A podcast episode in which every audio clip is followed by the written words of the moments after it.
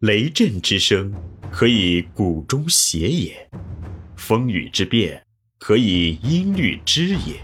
玄雨与叹而知造湿之气，以小明大。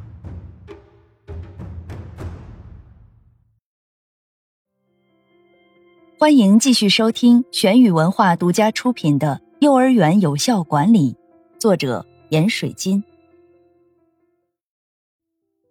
第三十一集：幼儿园管理的基本职能六，决策职能五，四，决策职能的实施。根据决策的基本理论来分析我国幼儿园管理的现实状况，我们可以发现，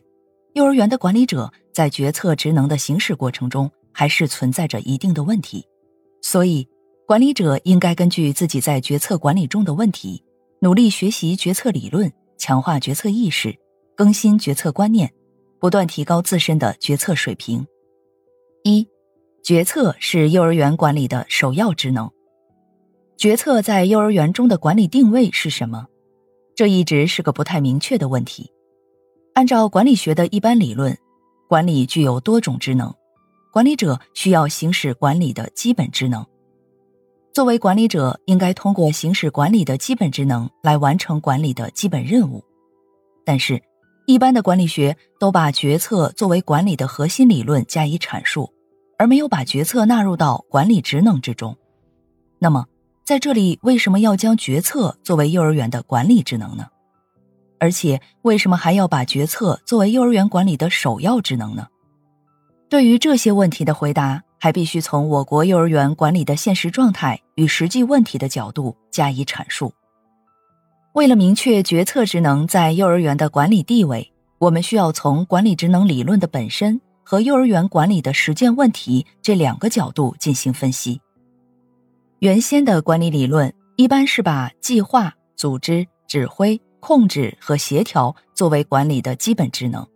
而后期的管理理论又将计划、组织。领导和控制视为管理的基本职能，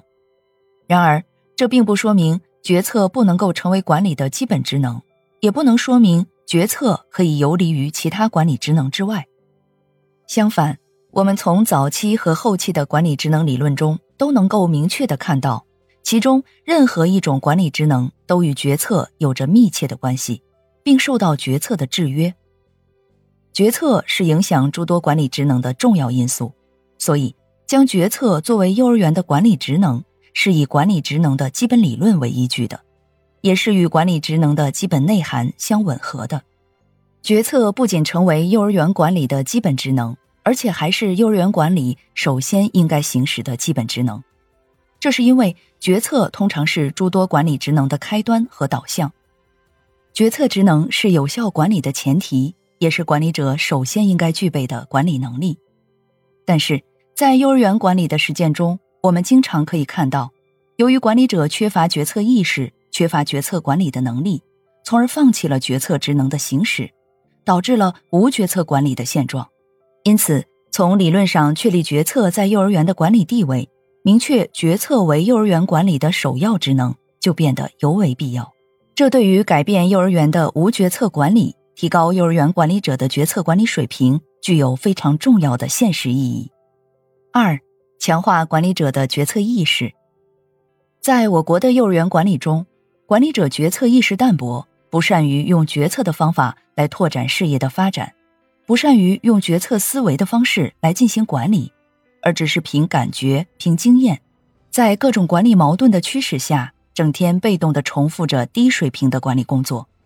这种丧失决策意识的组织以及管理者，经常会处于迷失方向。失去动力的管理困惑之中，所以作为管理者，必须与无决策的管理方式彻底决裂。应该充分认识决策在管理过程中的重要地位，应该把决策职能的行使放在首位，并自觉承担决策的管理职能，运用决策的管理方法来推进幼儿园管理工作的不断发展。三，决策不是管理者的个人行为，在幼儿园管理中。管理者习惯于把决策看作管理者的个人行为，这是决策管理的一大误区。管理者把决策看作自己个人的专利，组织的存在与发展都由管理者一人或管理层的几个人来策划。这样的决策既违背了决策的基本理论，又不利于决策的制定与实施。因为决策不是单纯的个人行为，决策是组织行为，决策是为了组织的决策，所以决策应该有组织及其成员的基础，决策应该有组织的运作。因此，管理者在行使决策职能时，应该正确处理组织决策与个人决策的关系，使组织的决策方案。能真正代表广大员工的利益，能真正成为组织的行动纲领。四，决策不是管理者的瞬间行为。在幼儿园管理中，管理者经常会把决策看作是管理者在关键时刻的关键决定，或者是关键时刻的瞬间行为。这是管理者容易陷入的又一个决策管理的误区。如果把决策理解为管理者的瞬间行为，那么，这种管理就必然导致管理上的短期行为，而不可能带来长远的发展。虽然管理者的关键决定、瞬间行为有时对组织的管理也能产生一定的作用，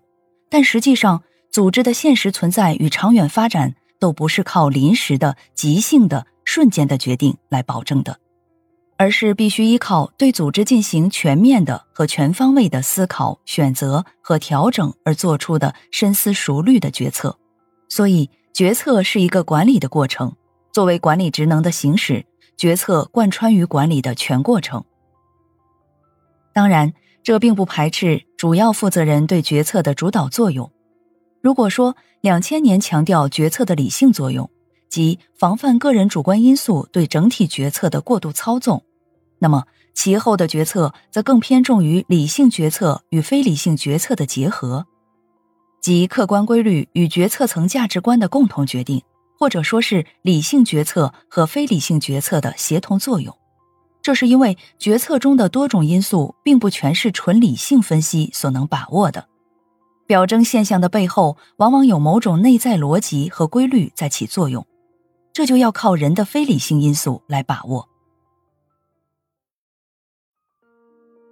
这里是玄宇文化幼儿园有效管理，感谢您的收听。思而变，知而行，以小明大，可知天下。